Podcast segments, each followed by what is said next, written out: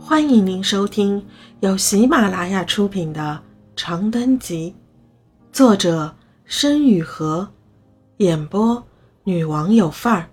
欢迎订阅。创作后记：苦恨年年压金线，为他人做嫁衣裳。从我的初次发布记录来看，这篇小说的起稿时间应该不晚于二零二一年四月十七日。历经半年时间的艰苦构思和创作，我总算大体按照最初设想完稿了。最初的押金线并不是作为一篇结构和内容完整的中短篇小说设计的。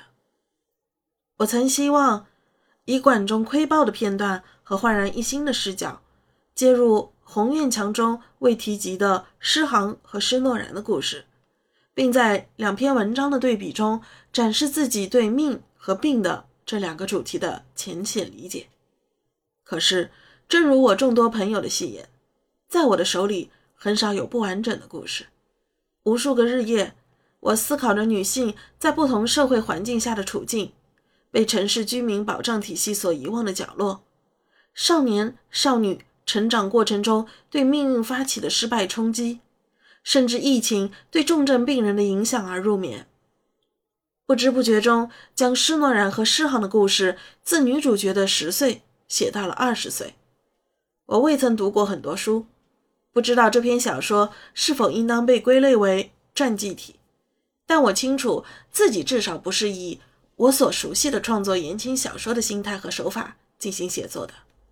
这对我而言是很大的挑战。部分过渡内容的平白枯燥，悲剧故事的强烈压抑感。绞尽脑汁刻画人物，以使读者感兴趣的辛苦，无数次，我曾提笔踌躇，茫然不知主角的命运何去何从。但施诺然坚韧执着的精神一直为我指引着方向，未曾使我想过放弃。我创作此篇小说，不是为了营造狗血的悲剧和骗取读者的眼泪，而是相信施诺然、王美娟。马秀江这样的女孩在我们的身边随处可见。我想把这些隐形人的故事写下来：勇敢的女孩们，贪婪的女孩们，懦弱的女孩们，糊涂的女孩们。她们浮沉在城市的海洋，无所归依。或许终其一生也不知道为什么自己无法摆脱头顶萦绕不散的平庸苦痛的命运。我不是社会学者，或是政府官员，我想不出救他们的方法。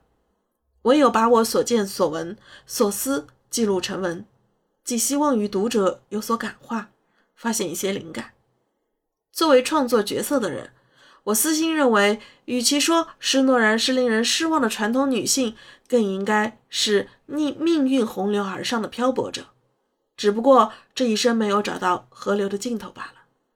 这篇文章也秉承了我一贯的创作习惯。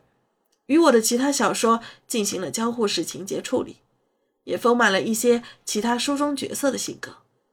希望这些私人化的设计不会影响到整篇文章的表达和读者的阅读体验。最后，其他未尽之言都已流淌在正文的字里行间，我也不再啰嗦。再次感谢陪伴我创作和连载的所有朋友们，呜呜，我的心灵至交。和文学伙伴，理解和陪伴是最真诚的守护。卡蒂娜，感谢你不厌其烦的阅读和提出建议。称赞，我永远的小读者。Loft，用户维谷，你的评论带给我很大的力量。长的是苦难，短的是人生。